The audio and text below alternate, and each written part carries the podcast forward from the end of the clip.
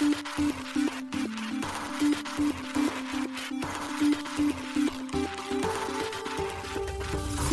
しい経済ニュース。この番組では現当社のメディア新しい経済が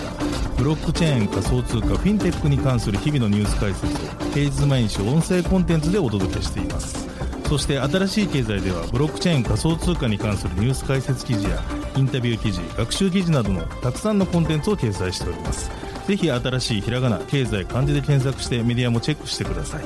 そして LINE 公式アカウントではメディアの更新情報を配信しております。LINE 公式アカウントにもぜひご登録ください。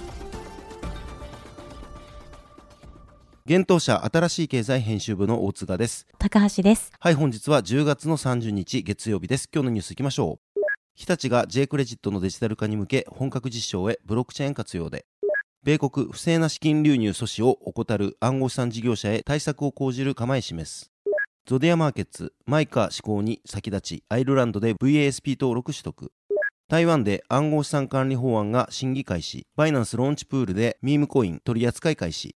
イーサ L2 アービトラムのアービトラムオービットがメインネットで利用可能にセレスティア統合し、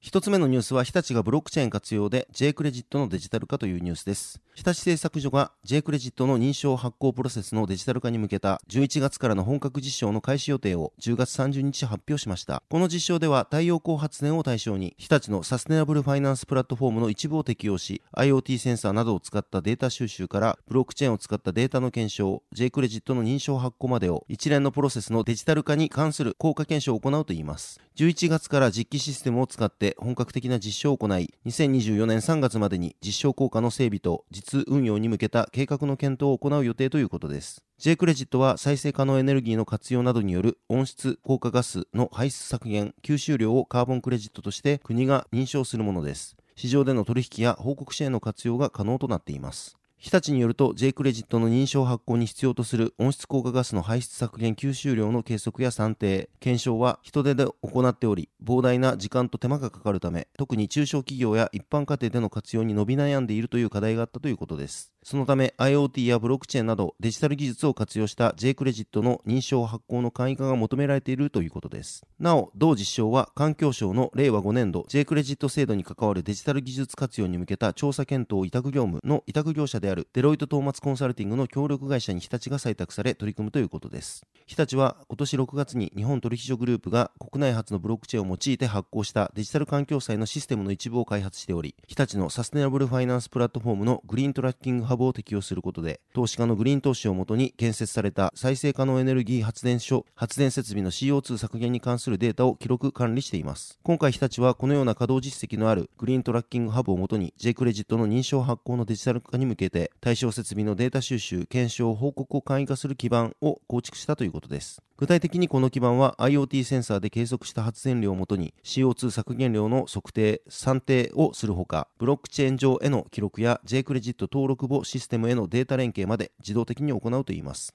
また日立は昨年9月から今年1月にて東京証券取引所が実施したカーボンクレジット市場の実証事業における取引システムを日本取引所グループ傘下の JPX 総研とともに共同開発。今年10月より東京証券取引所は常設のカーボンクレジット市場を開設しており、引き続きこの取引システムを利用しています。日立はこのカーボンクレジット市場のシステム開発を通じて把握した供給者、需要者のニーズをもとに、今後太陽光発電以外の再生エネルギー設備、森林など連携することで対象とする方法論を拡大していくといいます。またその他にも日立はプロジェクトの実施場所、温室効果ガスの排出削減、吸収量のモニタリング情報など、様々な属性情報を需要者が確認できるようにし、カーボンクレジットの透明性をさらに向上させることで、利便性の向上に貢献していくと述べています。なお、新しい経済編集部が日立製作所へ取材したところ、グリーントラッキングハブにはエンタープライズ向けブロックチェーンであるハイパーレッジャーファブリックを採用していると回答を得ています。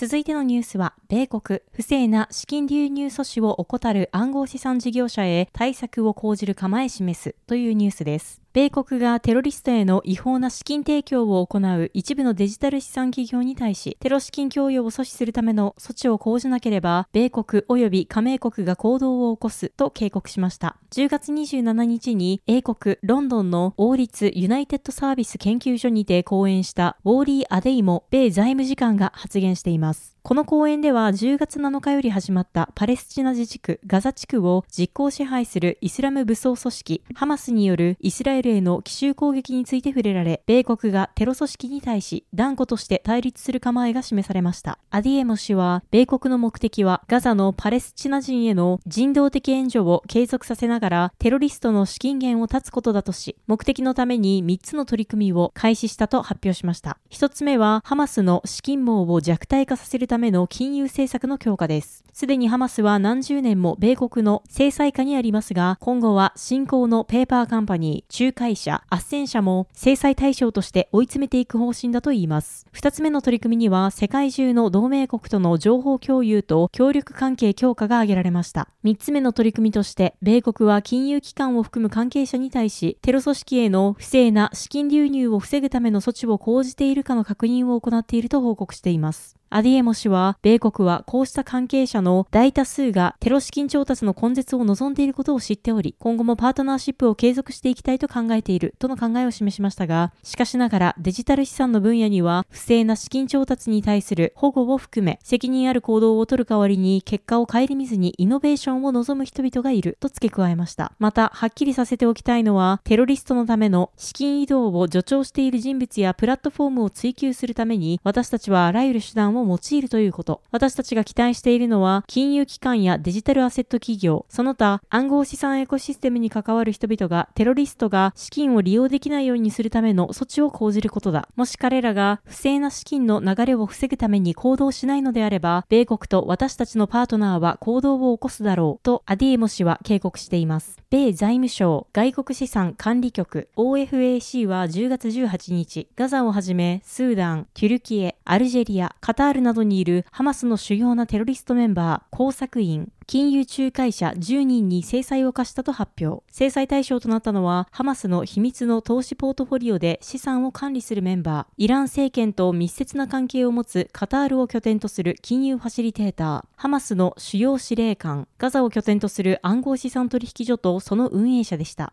イスラエル警察は10月10日、パレスチナのイスラム武装組織ハマスに関する暗号資産口座を凍結しています。続いてのニュースは、ゾディアマーケッツ、マイカ施行に先立ち、アイルランドで VASP 登録取得というニュースです。タル資産取引所及び仲介プラットフォームのゾディアマーケッツがアイルランド中央銀行 CBI から暗号資産サービスプロバイダーの登録を受けたと10月27日発表しました。VASP 登録によりゾディアマーケッツは機関投資家への OTC 取引及び取引所サービスの提供が可能になりました。なお発表によればこの動きは EU における暗号資産市場規制マイカの施行に先立つものだといいます。EU 全メンバー国の財務大臣からなる経済金融問題理事会は5月、暗号資産市場規制法案マイカを採択しました。これにより暗号資産の発行者、暗号資産取引所、ウォレットプロバイダーは2025年1月までに登録、承認を受けなければなりません。ゾディアマーケッツアイルランドの CEO 兼ディストリビューション責任者のマイケル・ウォルシュ氏は、この登録は私たちのサービスにとって大きな機会と需要が見込まれる EU 市場への参入の足がかりとなると述べています。アイルランド政府産業開発省 IDA 国際金融サービス部マネージャーのメイブ・マコノン氏は、ゾディアマーケッツ社が VASP としての登録を完了したことは、国際金融サービス業界の成長著しいサブセクターにおける重要な進展だ。この取り組みはアイルランドにおけるデジタル資産機能の強力な参考事例となるだろうとコメントしています。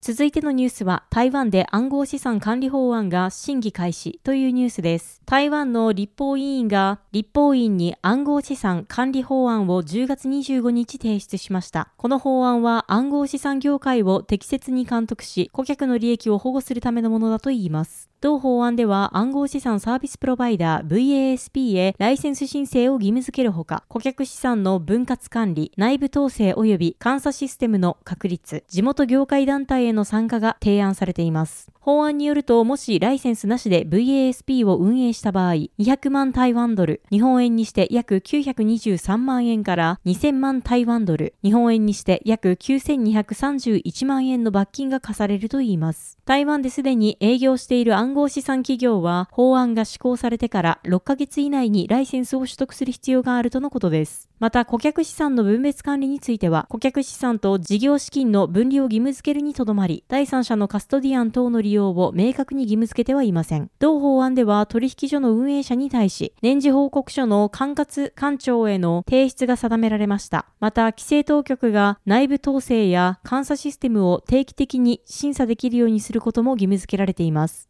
また、準備金の証明については、規制当局が業界と協議した上で設定した資産比率の基準を VASP が遵守することを期待するとしています。なお、広告マーケティング活動については、適役機関によってルールが決定される予定だといいます。台湾の規制当局である金融監督委員会 FSC は9月 VASP に対し自主監督規則を策定するためのガイドラインを発表。このガイドラインは台湾の主要な暗号資産取引所が共同で設立した自主規制団体台湾 VASP 協会の設立発表に伴い発表されていたものです。今回暗号資産管理法案を提出した議員らは、台湾では規制機関による規制措置が急速に発展している暗号資産業界に追いついていないと指摘。この状況を受けて議員らは暗号資産市場の可能性を見出すため、事業者の監督強化と顧客保護のための法案を起草したとのことでした。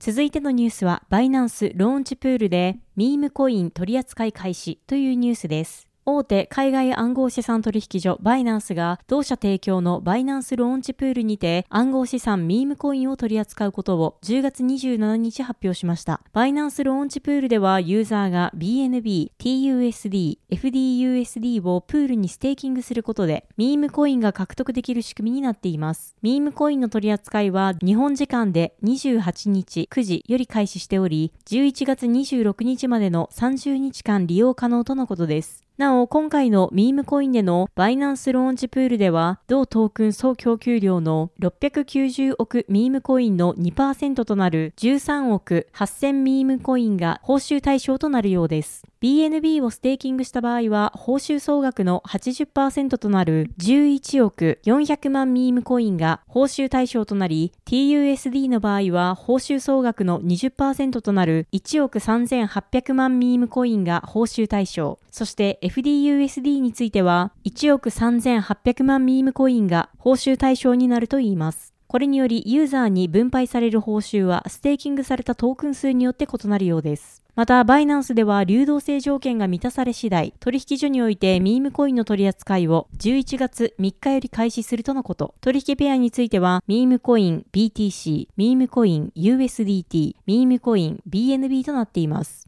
ミームコインは香港拠点のインターネットミーム収集プラットフォームナインギャグが主導する Web3 ベンチャースタジオであるミームランドのプロジェクトです。ミームコインはミームコイン発行の独自コインで通貨としてのユーティリティはなく、プロジェクトとしてのロードマップもありません。公式サイトには金銭的利益を期待していないまさに100%ミームと説明されています。また、ミームコインは独自のトークンセールを今月28日に開催しており、総供給量の11%となる75億9000万ミームコインを供給しています。バイナンスローンチプールはユーザーが BNB などの特定のトークンを対象プロジェクトのプールにステーキングすることで暗号資産プロジェクトが発行するネイティブトークンを獲得できるサービスです。プロジェクト側は同プラットフォームの利用によりバイナンスにトークン上場ができる仕組みとなっています。なお、トークンセールを行う IEO プラットフォームのバイナンスローンチパッドとは異なり、トークンをステーキングすることでプロジェクトのトークンが獲得できるのが特徴です。バイナンスローンチプールに参加するためには、ユーザーはバイナンス .com のアカウントと0.1以上の BNB またはプール内でサポートされているトークンが必要となっています。バイナンスローンチプールにおけるミームコインの取り扱いは39番目のプロジェクトとなっており、38番目のプロジェクトは暗号資産ニュートロンでした。また37番目についてはサイバーコネクト、36番目はセイが取り扱われていました。続いてのニュースは、アービトラムオービットがメインネットで利用可能にというニュースです。独自ブロックチェーンの構築をサポートするツールパッケージ、アービトラムオービットがメインネットで利用可能になりました。10月27日にアービトラム公式 X、旧 Twitter で発表されました。アービトラムオービットはイーサリアム L2 アービトラムを開発するオフチェーンラボ提供のツールパッケージです。今年6月にリリース開始されています。このパッケージではメインネットのアービトラム1やアービトラムノバ、そしてテストネットのアービトラムゴエリ、アービトラムセポリア上にアービトラムの技術を採用した独自の専用チェーンをレイヤー3として作成可能にしています。なおメインネットでの同パッケージ利用は可能になっており、監査も完了していますが、現在同パッケージはパブリックプレビュー段階であるため、リスクがないわけではありません。そのため、初めにテストネットでの利用が推奨されています。アービトラムは25日、アービトラムオービットにデータ可用性 DA を向上させるモジュラー型ブロックチェーンネットワーク、セレスティアを統合したことを発表しました。これにより、現在アービトラムオービットを用いて作成したブロックチェーンでは、ブロックチェーンデータをアービトラム1やアービトラムノバに加えて、セレスティアに公開することがオプションで選択できるようになってっています。